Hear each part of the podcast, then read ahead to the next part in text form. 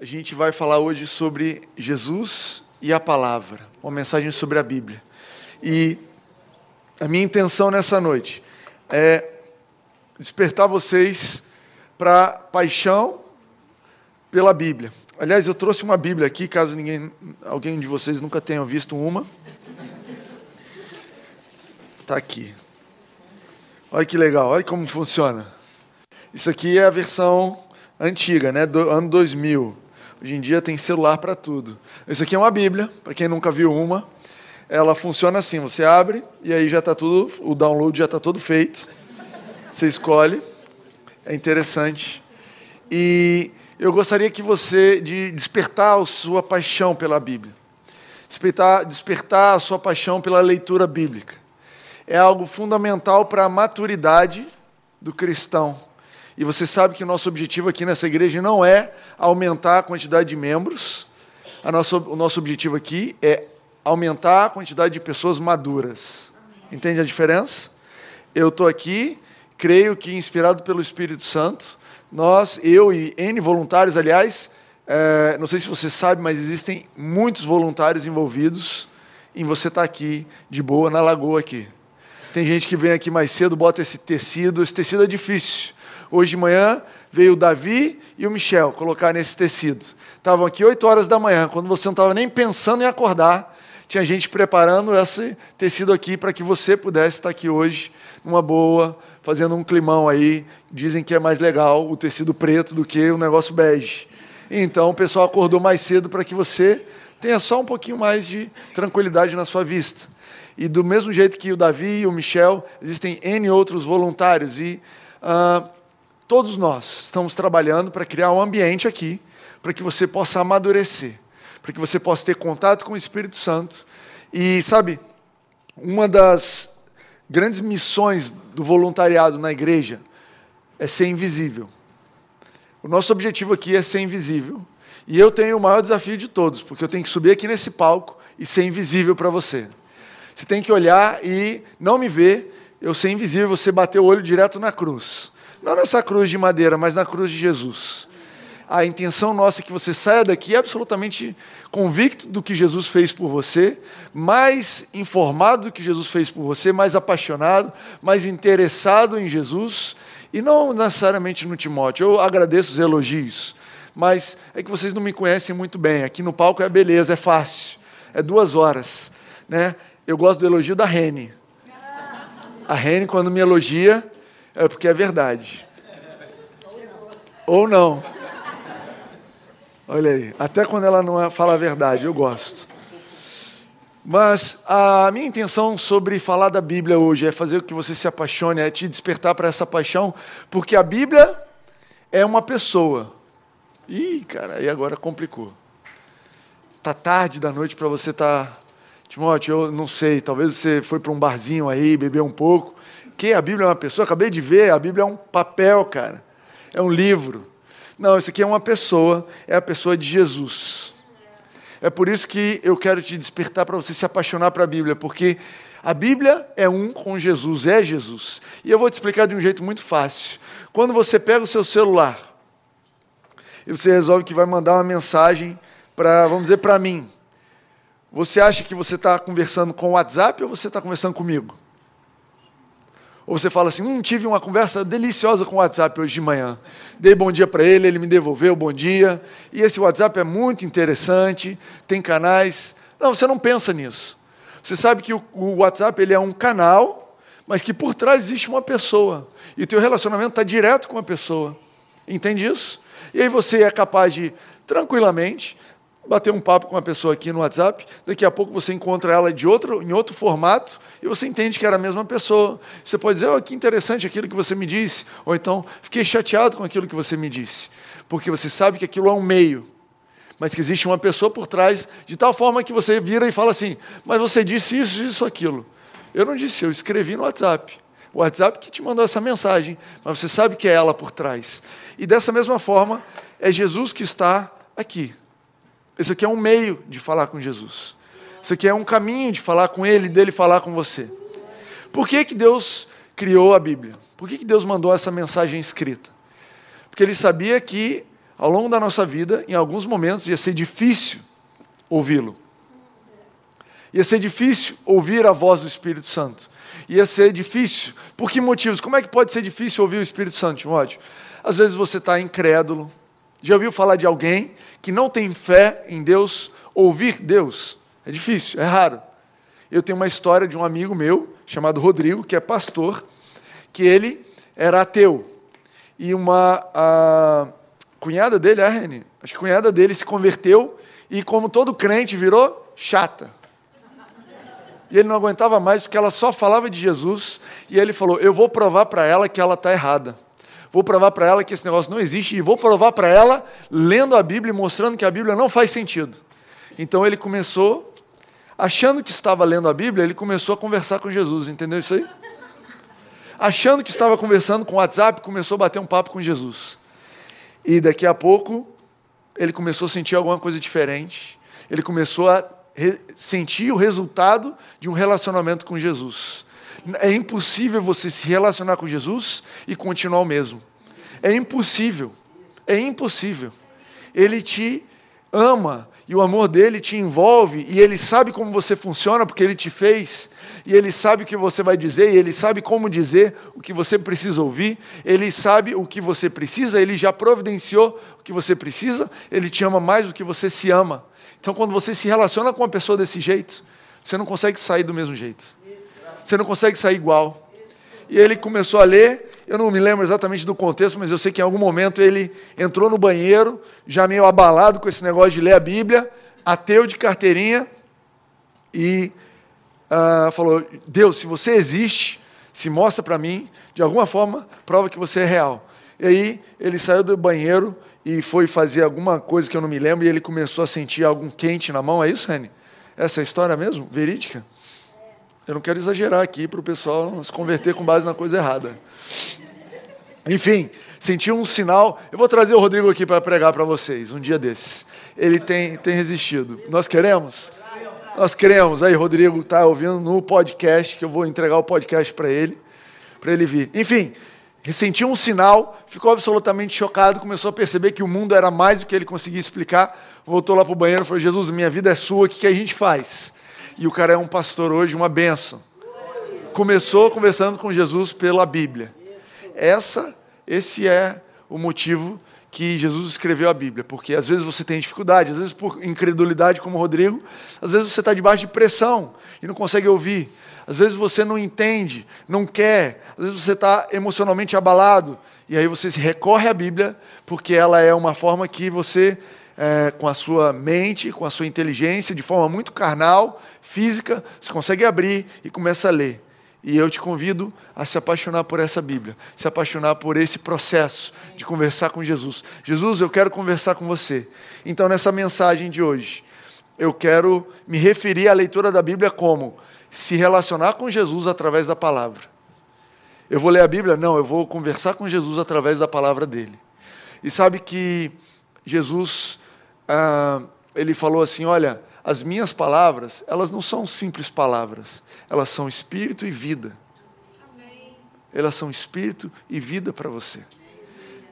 Elas não são como qualquer palavra, elas enchem, elas batem aqui dentro, elas têm um efeito. É possível que você esteja sentindo o efeito nesse momento. É provável. Eu gostaria que você tivesse com o coração aberto para sentir o efeito do Espírito Santo falando com você. E aí, um dia, quando Jesus estava conversando, e ele conversando com os fariseus, e eles querendo cobrar dele lei, me prova, pelas obras, e aí Jesus, você que já está aqui há um tempo, sabe que o tempo que Jesus viveu era um tempo de transição entre a lei e a graça, entre a velha aliança e a nova aliança. Então ele respondeu àqueles fariseus que estavam buscando lei, buscando regras. Ele respondeu às regras: Ah, você quer regra? Regra é nesse nível aqui. E aí alguns, algumas pessoas que seguiam a Jesus falaram: Olha, você, é difícil demais de seguir. Você está sendo criterioso demais. Ninguém é tão perfeito assim. E o motivo da lei era justamente provar que ninguém é perfeito, para mostrar que precisamos de um Salvador. Mas aí Jesus, diante dessa situação, virou para os discípulos dele e falou: Vocês também querem me abandonar? Vocês também querem ir? Não é lindo você servir a um Deus que te quer livre? Você entende que Deus te libertou para você ser livre? Você entende que você não precisa vir aqui no domingo? Você não tem que estar aqui? Ele não te pegou pelo braço, não foi um anjo que te pegou pelo pescoço e falou: venha, você vai. Não foi. Não foi. Você não vai ver ninguém indo atrás de você. A gente pode mandar uma mensagem dizendo: olha, eu sinto saudade de você, senti sua falta, mas ninguém vai te cobrar vir aqui. Do mesmo jeito que a gente não cobra que você deu dízimo, não, não, a gente não tem uma cobrança, porque nós entendemos que você foi feito livre e Deus te quer livre para se relacionar com Ele com base na tua escolha, nas tuas decisões. O nosso Deus não te quer preso, Ele te libertou e Ele vira para você e fala: Olha, eu te libertei desse pecado aí. Eu te libertei desse vício, eu te libertei desse tipo de atitude, eu te libertei desse tipo de palavra, eu te libertei desse tipo de condição, mas eu quero te ver tão livre que se você quiser voltar para isso, você pode voltar. Eu te libertei do pecado, uma mentalidade que te leva para a morte, mas se você quiser continuar praticando isso, pode praticar, porque você é livre. Eu não te tirei da escravidão de uma coisa para você ficar escravo agora do bem. Não é questão de sair, eu tinha um, um, um senhor mau, agora tenho um senhor bom, no sentido de escravo. Mas eu, tinha um, eu era escravo do pecado e agora eu sou livre para oferecer o meu corpo para o que eu quiser. Romanos 6 fala sobre isso. Então, você agora que é livre, ofereça o seu corpo para coisas boas, ofereça o seu tempo para coisas boas, ofereça as suas palavras, a sua mente para coisas boas. Então, essa atitude de Jesus, ela sempre esteve com ele. Ele, ela, ele virou para Pedro, para os discípulos, e falou: Olha, se vocês quiserem ir, vocês também podem ir. Se vocês quiserem, vocês não são obrigados. E aí Pedro virou e falou: Jesus, para onde eu vou? Onde mais eu vou encontrar palavras de vida eterna? Onde mais? Sabe, eu, eu sei que você podia estar em muitos outros lugares no domingo, mas que outro lugar você vai ouvir palavras de vida eterna? Que outro lugar você vai ouvir palavras que vão transformar o seu coração? Que outro lugar você vai ouvir palavras que vão te fortalecer? É por isso que eu estou aqui todo domingo e eu encorajo que você esteja aqui todo domingo. É por isso que eu te encorajo a toda segunda-feira também estar conversando com Jesus, e terça, e quarta e quinta. E é por aí que a gente vai cair no exercício de ler a Bíblia, todas as semanas, todos os dias. Porque onde mais eu vou encontrar palavras de vida eterna? Só tu tens, é o que Pedro disse. Uma das cartas que fazem parte da Bíblia é a carta de Paulo a Timóteo. Foi a última carta dele. Ele estava preso, ele estava no final do, do, do, ministério dele, final da carreira. Paulo, que tinha sido um perseguidor da igreja, ele se converte, passa a pregar o evangelho, ele começa a levar o evangelho para cidades que não conheciam o evangelho, ele estabelece um número enorme de igrejas, milagres aconteciam. A Bíblia fala que as pessoas iam atrás de Paulo, pegavam, se ele tocava num lenço, suava o nariz, as pessoas pegavam esse lenço, voltavam e encostavam nos doentes e os doentes eram curados. E a vida de Paulo foi um espetáculo nesse sentido. Mas o final da carreira dele com Jesus foi preso. Ele estava preso numa cadeia em Roma e essa segunda carta, né, essa carta a Timóteo, a segunda carta a Timóteo, ele fala sobre, ah, olha, todo mundo me abandonou. Agora eu que já fui super popular, agora não sou nada popular mais. As pessoas se envergonham da minha pessoa porque agora eu me tornei um criminoso. Dá para entender, né? É legal você vir na igreja aqui em Ipanema, mas já pensou se a nossa igreja fosse em Bangu 1? Acho que ia ser um pouco menos popular, né? Acho que você ia falar, cara, não sei se eu quero convidar meus amigos assim. Olha, eu frequento uma igreja onde é, em Bangu 1. E o seu pastor está preso. Pô, cara, mas será que isso está certo? Será que isso está certo? Então Paulo começou a. As pessoas começaram a se envergonhar de dizer que eram discípulos de Paulo, porque ele estava preso por causa do Evangelho. A gente sabe que depois ele morreu, foi executado pelo Evangelho. E na, nessa época, é, é, a, a, a proposta era a seguinte: é, é, recusa Jesus, não, como é que chama? Rejeita, nega. Nega Jesus e você não vai morrer. É só você negar e você pode ir embora. E muitos cristãos morriam, porque falavam, olha, eu não posso negar ele, porque ele não me negou. E morriam. E a gente vai encontrar muitas dessas pessoas lá no céu. Elas recebiam uma graça especial por isso. Mas enfim, e aí Paulo, nesse tempo, ele fala para Timóteo, ele manda na carta falando, Timóteo, fique fiel à Bíblia. Fique fiel à palavra, às escrituras sagradas, porque muitos ensinamentos errados estão penetrando a igreja. Muitas doutrinas falsas, ideias que não são bíblicas estão penetrando a igreja e isso está distorcendo o evangelho puro e simples de Jesus. Você entende que Jesus ele pregou uma mensagem pura e simples? A mensagem de Jesus ela é simples, ela é leve. Se você está ouvindo uma mensagem que está te deixando pesado, então você precisa voltar na Bíblia e verificar se ela é bíblica. Porque Jesus diz, como a Júlia falou aqui cantando, ele falou assim: Olha, eu vejo que vocês estão pesados, eu vejo que vocês estão cansados, venham até mim e vamos trocar. Carreguem o meu jugo, porque o meu fardo, né, o minha, minha, meu peso, aquela, aquilo que eu peço você para carregar em meu nome é leve, é tranquilo. Eu vou carregar o peso de vocês na cruz. E eu sinto que nós, em 2019, estamos num momento parecido com esse momento que Timóteo passava e que Paulo escreveu a carta para ele. Não porque a gente tem muitas ideias malucas nas igrejas, também tem. E eu acredito que eu também devo ter a minha parcela de ideia maluca aqui, que você precisa entender na Bíblia se eu estou falando correto ou não. Eu prezo por pregar alguma mensagem bíblica, mas eu sei que de vez em quando dou uma ideia maluca aqui. Vocês riem e falam, essa daí, Timóteo, a gente vai dar desconto para você, porque você é gente boa. E eu agradeço por isso. Mas o nosso tempo é diferente. O nosso tempo, nós estamos passando por um tempo, não é de falta de informação, mas de exagero de informação. Eu sei que todos vocês aqui, quando eu saio daqui, eu prego, eu te ensino, você tem acesso a um milhão de horas de pregação no YouTube. Você tem acesso a podcast de todo quanto é lado. Você tem acesso a livros, você tem acesso a pessoas, você tem acesso a muito mais informação do que eu consigo trazer para vocês. E o desafio nosso, do nosso tempo, é saber, no meio desse monte de informação, onde é que está a verdade. No meio desse monte de news, o que é fake news, o que é true news o que, é a verdadeira, pura mensagem de Jesus e o que é a mensagem deturpada, cheia de algum engano, cheia de algum conceito humano, tradições humanas, como a Bíblia diz. E só tem um jeito de você saber: lendo a Bíblia. Só quando você compara o que é dito aqui com o que está escrito na Bíblia, você vai poder construir a sua vida em cima de um fundamento firme.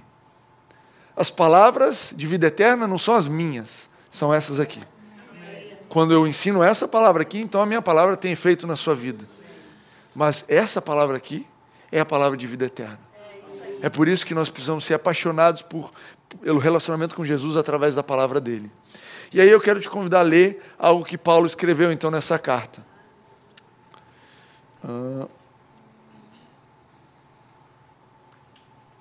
Está ah. acordando, peraí.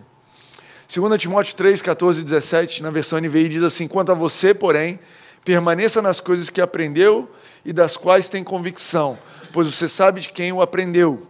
Pois desde criança você conhece as sagradas letras, que são capazes de torná-lo sábio para a salvação mediante a fé em Cristo Jesus. Então, as sagradas letras elas são, elas são capazes, ela tem poder. Né? Seria uma, uma outra tradução para essa palavra. Toda a escritura é inspirada por Deus e útil para o ensino, para a repreensão, para a correção e para a instrução da justiça, na justiça, para que o homem de Deus seja apto e plenamente preparado para toda boa obra. Então, Paulo está dizendo: olha, Timóteo, cara, permaneça nas coisas que você aprendeu. Permaneça firme no que você aprendeu. Você vai receber muitas ideias, muitas sugestões, você vai ter exposição a muitos conceitos diferentes, mas fique firme naquilo que você aprendeu. Porque desde criança você tem aprendido, e talvez você nasceu na igreja e foi criado na igreja, talvez você não tenha o privilégio que Timóteo teve, que é desde criança, mas você tem sido ensinado na, na palavra. Você tem sido, você tem aprendido sobre as sagradas escrituras. E ele diz assim que ela é poderosa para te tornar sábio para a salvação mediante a fé. Ela te dá sabedoria. E aí ele fala assim: olha, a escritura é útil para quatro coisas, e eu gostaria nessa noite de falar sobre essas quatro coisas de forma breve. E a primeira delas é ensino. A palavra grega é didoskalia. E outro lugar que a gente lê na Bíblia sobre ensino, essa mesma palavra, traduzida como doutrina em Efésios 4,14, que diz assim: O propósito é que não sejamos mais como crianças, levados de um lado para o outro pelas ondas, nem jogados de cá para para cá e para lá por todo o vento de doutrina, ensino, de doscalia. e pela astúcia e esperteza de homens que induzem ao erro. Então, o que Paulo está dizendo assim, olha, a palavra de Deus ela é útil, ela tem um benefício de te ensinar. E esse ensino é um ensino que te faz amadurecer para não ser mais como uma criança que não sabe. E qual é, qual é a história de uma criança? A criança não tem nada na cabeça quando ela nasce, você ensina tudo para ela. Então, uma criança, você vira para ela e fala assim: o melhor time do mundo é o Flamengo. E ela acredita num absurdo desse por um tempo.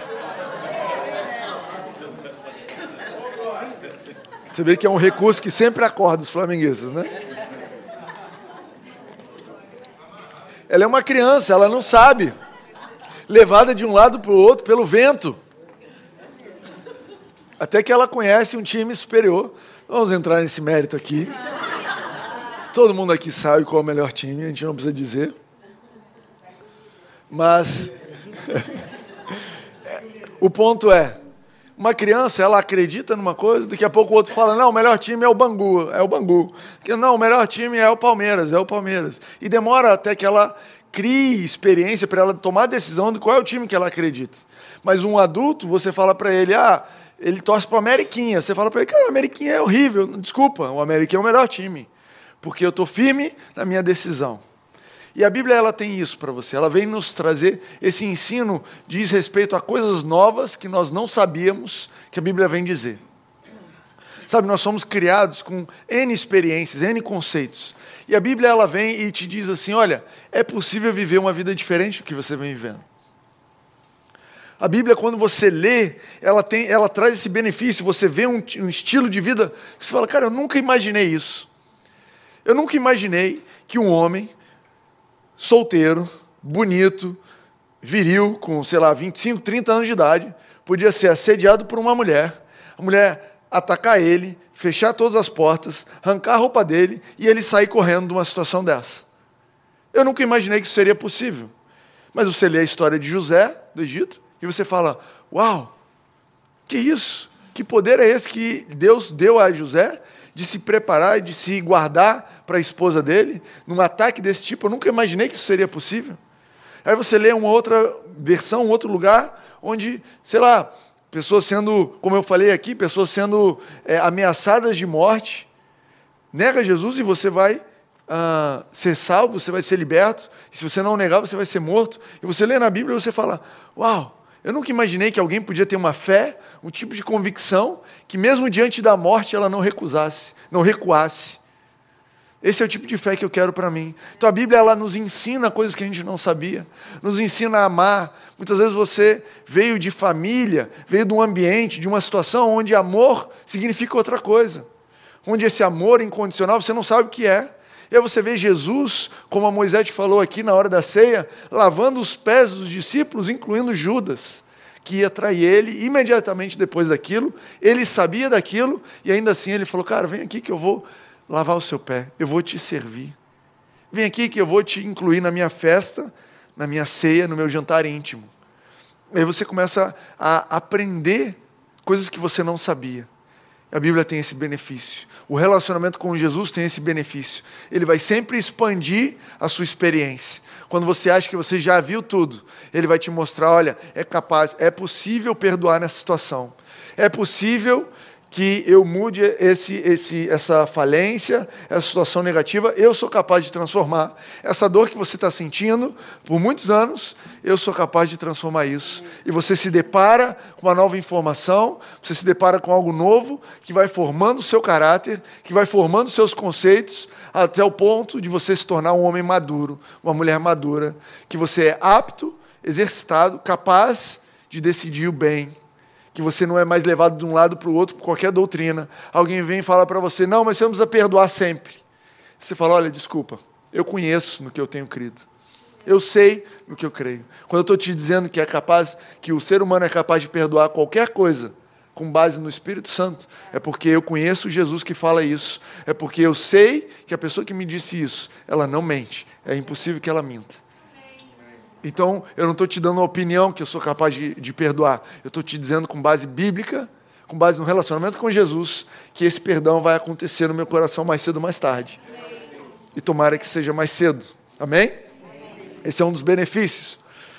Outro benefício, repreensão, e eu botei desafio porque eu acho que é uma tradução melhor para o que esse benefício da Bíblia. A palavra em grego é elegchos, e eu não sei como se pronuncia, acho que ninguém sabe, mas o único lugar que tem essa palavra, outro lugar que tem isso na Bíblia, é em Hebreus 11, e diz o seguinte: ora, a fé é a certeza daquilo que esperamos e a prova, elegchos, das coisas que não vemos. Então, quando a Bíblia está dizendo que quando Paulo escreve para Timóteo dizendo assim, olha, um dos benefícios de você se relacionar com Jesus através da palavra é que você tem a repreensão fica confuso, porque você fica imaginando que você vai abrir a Bíblia e vai tomar uma bronca. E quando você vê essa outra aplicação da palavra como prova, você entende melhor que o que Paulo está dizendo e o benefício desse relacionamento com Jesus é que Jesus deixa claro quando as suas ações, seus pensamentos, as suas decisões não estão condizentes com aquilo que você diz crer. Tu entende que uma prova é isso? Você, não sei se você tem filho que vai para a escola, eu tenho. De vez em quando, filho, hoje é o quê? Hoje é prova, pai. Está sabendo tudo? Sei tudo. 100%? 100%. Faz a prova. O que, que a prova traz? Putz, tirou quatro. Espera aí, você achou que sabia tudo. Mas a prova, essa repreensão, esse desafio que a Bíblia nos traz, ela nos confronta no sentido de, olha, veja bem, você acredita em tudo, mas você tem colocado em prática é quatro, não está sendo dez. Quando você lê a Bíblia, aquilo te mostra, é uma prova para você, e você é confrontado, e isso é saudável. É saudável. A coisa ruim é você viver a vida inteira achando que você sabe tudo, que você tem dez, mas nunca vai ler a Bíblia, nunca se expõe a uma prova pra, por medo de estar tá errado. Entende que a atitude de um cristão que sabe que Deus te ama é uma atitude que não tem medo de estar errado? Você entende que a Bíblia fala assim que o verdadeiro amor, o, amor, o amor que já amadureceu, ele lança fora todo medo, e o primeiro medo que é lançado fora é o medo de estar errado? Que o primeiro medo que entrou no mundo foi o medo eu estou errado, que é o medo de Adão. Quando Adão comeu a fruta, a primeira coisa que aconteceu, ele escondeu. Deus falou: Adão, cadê você? Eu escondi porque eu estava com medo. Medo de quê? Se Deus nunca tinha feito mal a Adão, ele estava com medo de estar errado. Ele estava com medo de estar errado. A atitude do nosso coração não pode ser medo de estar errado. Quando você está com medo de estar errado, você não faz a prova. Você entende isso? Não, não. Você, você dirige? Dirige. Então vai lá e faz o exame para tirar a carteira. Não, tenho medo. Medo de quê? De ser reprovado. Não, você ama essa pessoa? Você quer ela bem? Quero. Então vai lá e conversa com ela. Não, eu tenho medo. Medo do quê? Medo de não dar certo. Medo de ter uma, um problema. Essa atitude não pode fazer parte da nossa vida. A atitude do cristão é: olha, eu quero acertar. E eu estou disposto, estou disposto a ser desafiado naquilo que eu creio. Eu estou disposto a ser provado naquilo que eu tenho vivido, porque eu quero acertar. E se eu preciso de uma prova para dizer que eu preciso estudar um pouco melhor esse assunto, então eu vou para a prova porque eu quero saber o assunto que eu preciso melhorar, porque amanhã eu vou tirar cinco, e no outro dia eu vou tirar oito, depois eu vou tirar nove, depois eu vou tirar dez, pela graça de Jesus. Por quê? Porque Ele quem me capacita. Mas eu não vou ficar escondendo. Não, eu não quero saber. Entende isso daí? Você pega isso? Sabe que a leitura bíblica traz isso? Cara, tudo bem. Tudo bem se eu não for perfeito. Tudo bem se a palavra me confronta. Tudo bem se ela está me desafiando. Esse é um benefício que nós precisamos. E o relacionamento com Jesus, ele sempre vai te falar a verdade. Jesus sempre falou a verdade. Deixa eu ver se eu trouxe um exemplo aqui.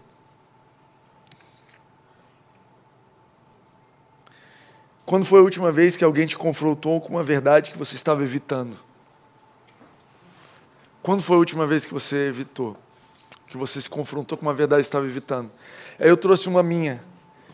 Essa semana eu me deparei com um verso que eu já li mil vezes, mas que me confrontou. O verso diz: o Hélio leu aqui. Ninguém nunca viu, olhos não viram, ouvidos não ouviram aquilo que Deus preparou para aqueles que o amam. E eu me peguei preocupado com a vida, como se eu não tivesse certeza que Deus estava preparando a vida para mim. Tu entende que eu, eu tentei trazer um exemplo bem prático meu. eu estava lendo a Bíblia e quando eu olhei esse verso, eu falei: Uau, talvez eu não estou acreditando, vivendo a vida como se eu acreditasse que Ele tem algo preparado para mim. Talvez eu estou vivendo a vida lutando por cada detalhe, me esforçando no máximo, como se eu tivesse que abrir o caminho. Mas eu não tenho que abrir o caminho. Ele preparou um caminho para mim. Cara, eu preciso mudar a minha atitude em relação à vida. Essa semana eu tive esse pensamento. É um testemunho meu particular. E é lindo, porque é uma prova que eu não passei, mas ela me mostrou algo que eu precisava mudar e eu mudei. E eu pelo menos apontei o meu coração na direção certa. Jesus, eu quero viver uma vida convicto daquilo que você tem preparado para mim. Amém? O terceiro benefício que a Bíblia nos traz, segundo o que Paulo escreveu, é a correção. A palavra grega aqui é epanortoses. É a composição de duas palavras. E um lugar onde isso aparece na Bíblia, outro lugar onde a Bíblia usa essa palavra, em Lucas 13, 13, diz assim: Então ele impôs as mãos e imediatamente ela se endireitou. Essa palavra endireitou é epanortoses. E passou a louvar a Deus. Está contando de um milagre que Jesus impôs as mãos sobre uma mulher que era curvada e ela imediatamente se endireitou. Correção é endireitar. E é lindo porque Deus ele não é um Deus que simplesmente diz que você está errado. Ele é poderoso para te colocar correto. Ele é poderoso para te erguer. Sabe, às vezes você está curvado na vida com o peso da vida, com as complicações da vida, com as confusões da vida, e você já está tão pesado que você é incapaz de olhar para cima, incapaz de olhar as pessoas nos olhos, incapaz de olhar para frente com esperança. Você está curvado, curvada. E a Bíblia fala que a Bíblia, o relacionamento com Jesus através da palavra, te traz o benefício de ser endireitado. É o poder dele que te endireita. E conta uma história a Bíblia conta a história de Zaqueu. Zaqueu era um ladrão, né, chamado publicano. Era um camarada que tinha o direito de cobrar imposto além do necessário. E o que ele cobrasse a mais, ele podia ficar para ele. E isso era roubo, porque o imposto devido era X. O que fosse a mais era roubo. E Jesus chegou para Zaqueu e Jesus não chegou e falou assim: Zaqueu, olha só, se endireita aí Corrija a sua vida, porque eu quero que você seja membro da nova igreja de Ipanema. Ele não falou isso. Jesus não chegou para Zaqueu e falou: Zaqueu, você precisa corrigir isso que você está fazendo. O seu bolso está cheio de dinheiro roubado, que eu sei. Não. Que Jesus disse é: Zaqueu, eu vim para jantar com você. Eu vim para jantar com você, lá na sua casa.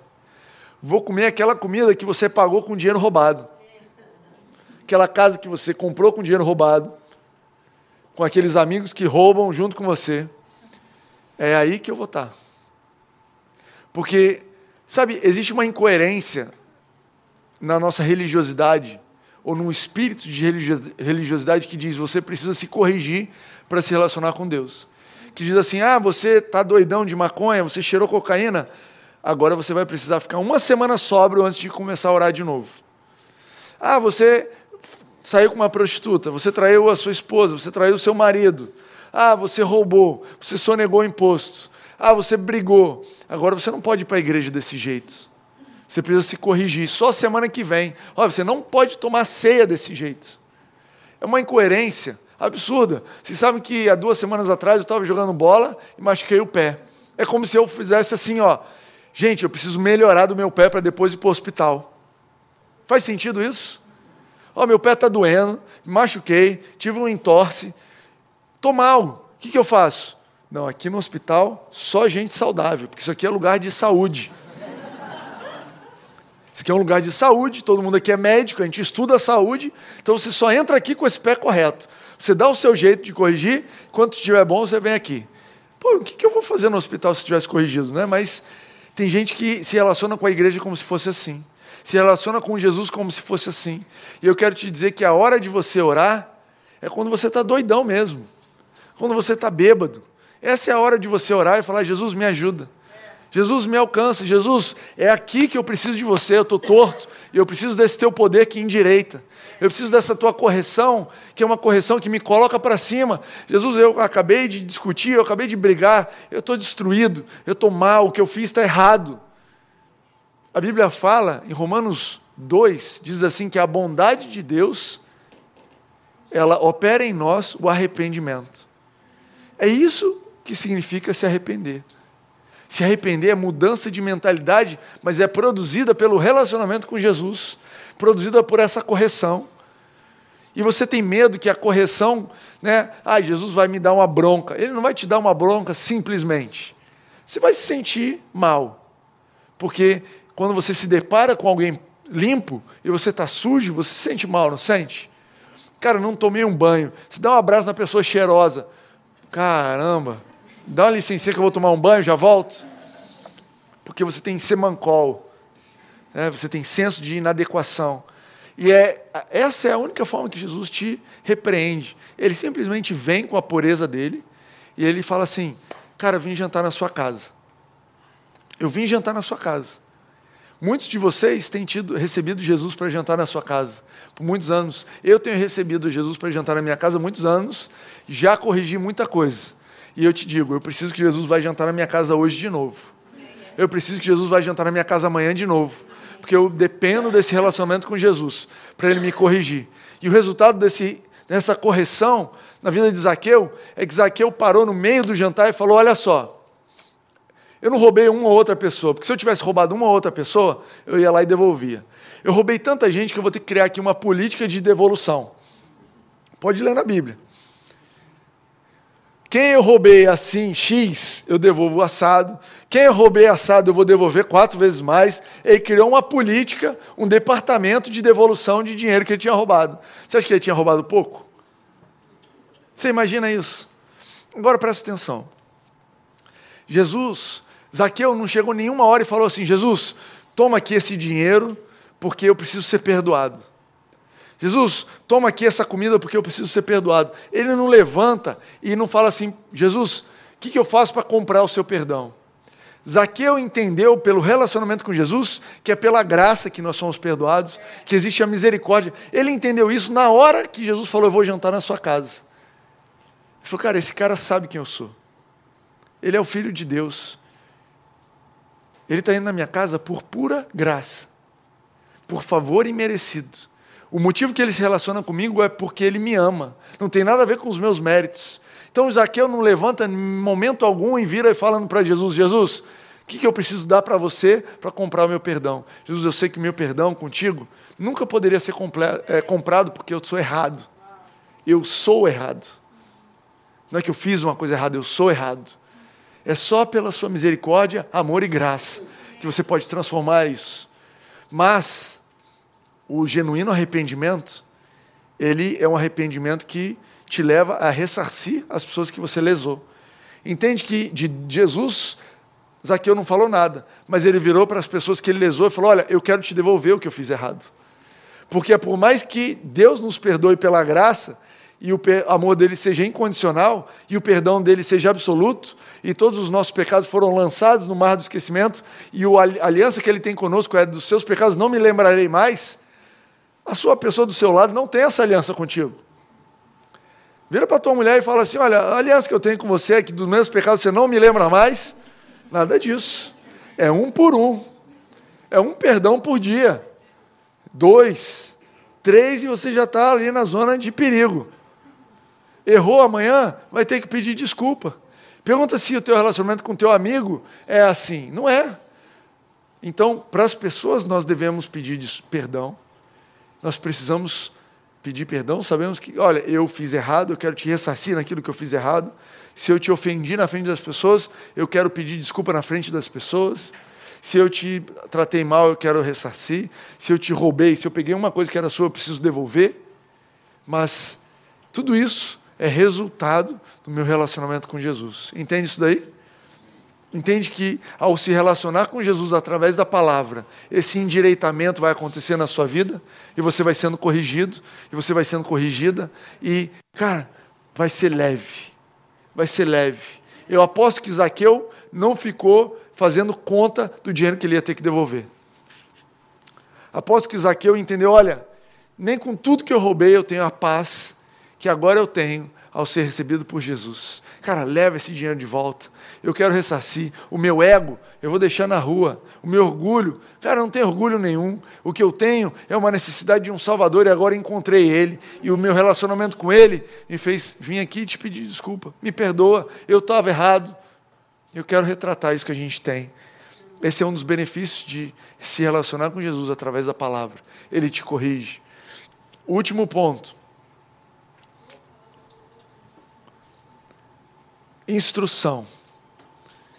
Paulo fala um dos benefícios de você ler a palavra de Deus, das Escrituras Sagradas, é a instrução. A palavra é paideia, palavra grega. E eu trouxe aqui um verso que traz essa palavra de uma forma que eu acho que é muito bom para você entender, que é Hebreus 12, 11. Diz assim, nenhuma disciplina, palavra paideia, essa disciplina, parece ser motivo de alegria no momento, mas sim de tristeza. Ninguém gosta de disciplina. No momento da disciplina, não é motivo de alegria, mas de tristeza.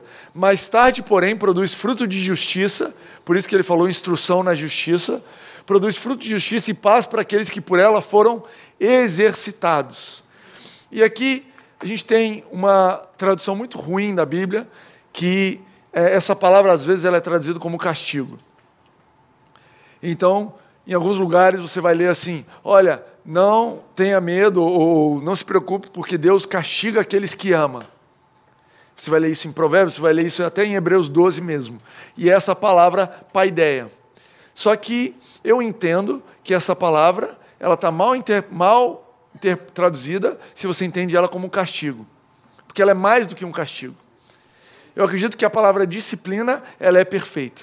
Ela é adequada. Porque ela fala de um exercício para o bem. Então, eu quero te dar um exemplo. Quando você pega o seu filho, quando você tem um filho, e você ensina ele e fala: Filho, olha, você precisa estudar para a prova. Filho, você precisa acordar cedo. Filho, você precisa. Você não pode botar a mão nessa tomada.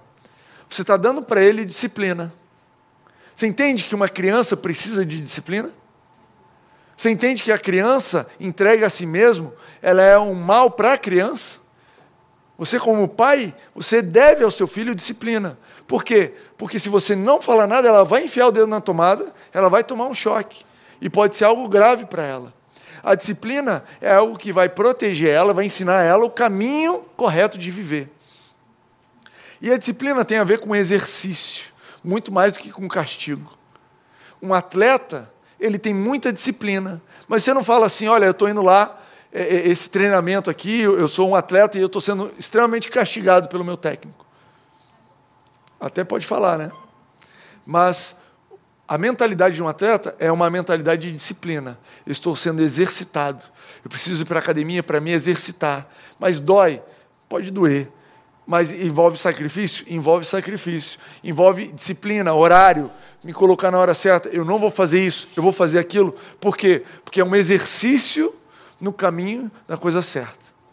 É isso que eu entendo que a Bíblia quer dizer com essa palavra paideia. Instrução no sentido de te exercitar para as coisas boas. Instrução no, no, sentido de te dar disciplina, para que você não fique entregue aos seus próprios vontades e desejos. Não tem nada mais vergonhoso para um pai e para uma mãe de uma criança que faz o que ela quer, só faz a vontade dela.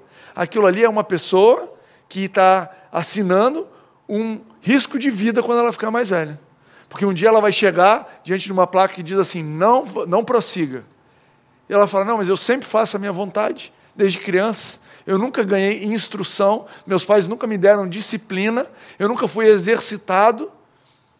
Então eu vou adiante. Vai adiante e cai do precipício. Porque a vida dá disciplina. E a vida não poupa. A vida, quando você planta, você colhe. Você bate no seu, a criança cresce dando tapa na mãe e no pai. E os, ah, não, é bonitinho, ele está bravinho, deixa ele para lá. Vira marmanjo, dá um tapa na cara de alguém na rua, tomou uma surra. Tomou uma surra. Não tem outro caminho. Então a Bíblia, a palavra de Deus, o relacionamento com Jesus, ele também te dá instrução. Ele te dá disciplina. Ele vai te dizer: olha, você precisa exercitar domínio próprio nessa área. Olha, você precisa mudar as palavras que você está usando. Você precisa parar de mentir. Você precisa exercitar o hábito de falar a verdade. Você não precisa ser indecoroso, você não precisa ser inadequado, você não precisa ser hostil, mas a sua boca precisa falar a verdade. Isso às vezes vai doer em você, e você vai precisar de disciplina, porque se você mentisse, você saía numa boa. Não é? Eu ensino isso para os meus filhos. E Jesus ensina isso para a gente. Vira para os meus filhos e fala: quem foi que comeu isso? Quem foi que pegou aquilo que eu falei para não pegar? Eu sei que eles estão sendo provados na disciplina, exercitados na disciplina de falar a verdade. Mas é agora, com quatro, cinco, dois, seis, oito, dez anos de idade, que é a hora de ensinar. Cara, você falou a verdade? Ou falou. Não, olha, eu peguei. Excelente. Porque você falou a verdade, eu vou te poupar do castigo que você teria que ter. Você deveria, olha, tomar umas palmadas, você deveria ficar sem isso, sem aquilo, mas você falou a verdade. Ótimo. Isso é os pais disciplinando os filhos, ensinando a disciplina. E às vezes envolve, você vai ficar de castigo, porque eu falei para você não pegar. Não sei se vocês sabem, lá em casa, os três ficam de castigo. Vocês veem por aí os meus filhos fazendo bagunça? Às vezes vem. Uma vez. Na semana seguinte não vem mais. Se eu ficar sabendo. Não é porque eu estou aqui para dar exemplo que eles são filhos de pastor, não. É porque eu amo eles. Eu os amo. Eu quero o bem deles. E eu sei que para viver uma vida saudável eles precisam de disciplina. Cara, a, a Bíblia chega ao ponto em Hebreus 2 de dizer assim: o pai que não dá disciplina ao filho é que não ama. Se eu não amasse meus filhos, eu falava, ah, deixa para lá, quer fazer, deixa fazer. É o que a Bíblia está dizendo, não sou eu. Hebreus 12, você pode ler. Mas olha que benefício maravilhoso. À medida que nós lemos a Bíblia, à medida que a gente lê a palavra de Deus e nós nos relacionamos com Jesus, Ele vai te dando disciplina. Quantas vezes na minha vida eu ouvi uma direção de Deus lendo a Bíblia? Tem uma história, quando eu fui viajar uma vez, vou contar essa daqui, a última, para a gente encerrar. Eu fui viajar, eu levei essa Bíblia aqui mesmo, eu fui viajar de intercâmbio. E fui morar nos Estados Unidos, e no avião, Jesus falou para mim, ó, leia Efésios 5. Está todo rabiscado aqui. Efésios 5 é o capítulo mais destruído aqui dessa Bíblia. Eu li Efésios 5, aí acabei de ler Efésios 5, aí Jesus, no avião, Deus falou, lê Efésios 5 de novo. Pô, eram nove horas de voo. E eu li Efésios 5 o voo inteiro, não. Eu dormia e acordava e lia Efésios 5. Efésios 5, Efésios 5. E aquela viagem inteira eu li Efésios 5. Foi um capítulo, três meses. E aqui uh, diz assim, né? Vou ler aqui com vocês, testemunho particular. Sede, pois, imitadores de Deus, como filhos amados, e andai em amor, como Cristo também vos amou, e se entregou a si mesmo por vós, como oferta e sacrifício a Deus, em cheiro suave. Mas a prostituição e toda sorte de impureza e cobiça nem sequer se nomeia entre vós, como convém a santos. Nem baixeza, nem conversa tola, nem gracejos indecentes, nem essas coisas Coisas essas que não convêm, mas antes ações de graça.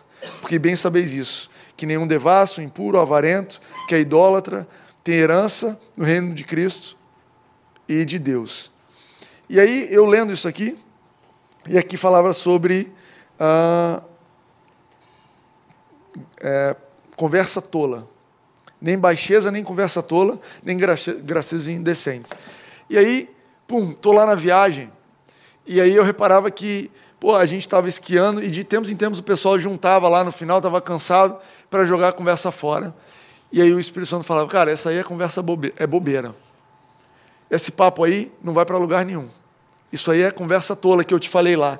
Não participa disso. Sai fora disso. Uma disciplina para mim. Me dando disciplina. Então eu estava lá com os amigos, tal, tal, começava aquele papo que não ia dar em coisa nenhuma, eu pum, pegava e partia. E às vezes eu queria estar lá. Às vezes, pô, Deus, vai rolar uma pizza grátis aqui. E eu estou com fome. Tava duro, tava viajando, né? Com meu dinheiro. Cara, cai fora. Esse papo não é para você. Cara, cai fora, caía fora. Às vezes ficava com fome, às vezes arrumava uma comida para lá, para lá. Nesse processo, não fiquei amigo de umas pessoas que depois, é, ao longo da viagem, fui descobrir, cara, só coisa errada. E fiquei amigo de outros que também não participavam daquilo e formei bons amigos. E a minha viagem foi uma maravilha. Eu encontrei pessoas que tinham uma conversa saudável, coisa super simples. Não é que salvou da vida ou da morte, mas uma pequena orientação na Bíblia. Pequena palavra que hoje eu leio e eu nem, cara, não tem nem efeito. Mas quando eu estava naquela viagem, aquela palavra, cara, esse papo bobo não é para você. Foi uma disciplina de Deus na minha vida, que me poupou, que foi bênção. E hoje eu digo, foi bênção na minha vida. Aquela viagem foi uma maravilha, eu não tive nenhum problema. Por quê? Porque Deus me instruiu, pai ideia, me exercitou em áreas, em coisas que eu precisava. E eu creio num Deus que expande, que me leva além. Amém? E é isso. Eu quero te convidar a ficar de pé. Eu quero te dar uma última, um último texto, um último conceito sobre a leitura bíblica. A leitura bíblica ela não pode e ela não deve, e o relacionamento com Jesus, ela não tem que ser algo que você vai filtrar, que você vai escolher. Presta atenção nisso. Se você escolhe que tipo de assunto Deus vai falar com você, que você escolhe em que área que você vai deixar Deus falar com você, você não está se relacionando com Deus, você está se relacionando com você mesmo. Olha só, Deus, só pode falar o que eu conheço e o que eu entendo. Deus só pode falar para mim o que eu já aceito, que eu estou confortável. Cara, você falando, você não precisa de um Deus. Você quer falar com você mesmo. O nosso Deus, ele é um Deus que te expande. E existe desconforto nisso. E muitas vezes ele vai te falar coisas que você não entende. Muitas vezes ele vai te estimular para lugares que são fora da sua zona de conforto. Mas Deus, isso aqui é normal, isso aqui não é errado, não é pecado, não tem nada de errado nisso. Não faz. Mas Deus, como é que eu faço isso? Cara, vai nessa direção. Mas Deus, eu não entendo. Exatamente por isso que eu sou o seu Deus e você é meu filho. Porque se você entendesse todas as coisas, você era Deus. Tenha isso no seu coração quando você aceita ou não o meu convite para você nessa noite, de abrir o teu coração para se relacionar com Jesus através da palavra. Esse é o meu convite para você nessa noite. Abra o seu coração para se relacionar com Jesus através da palavra. Ela contém sabedoria poderosa para te salvar. Abre o seu coração para se relacionar com um Deus que vai além do que você entende, além do que você está acostumado, além daquilo que está na sua zona de conforto. Abre o teu coração.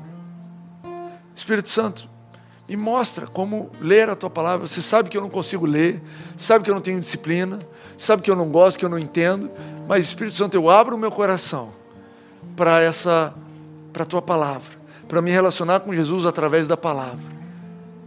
Porque eu preciso de sabedoria para a salvação.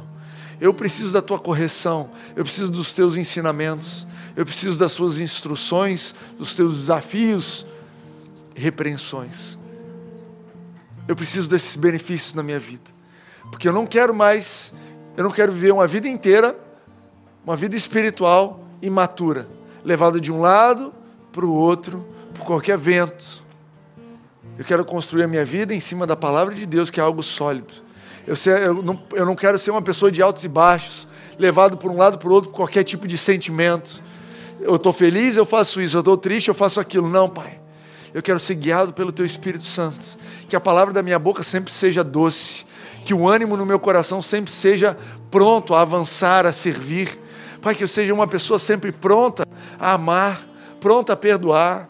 Pai, eu quero estar sempre pronto a rejeitar qualquer ofensa, viver uma vida leve, mas para isso eu quero fundamentar minha vida na tua palavra. Essa é a oração que eu quero te encorajar a fazer. Sabe, feche os teus olhos e avança nessa oração. Eu vou te dar alguns minutinhos.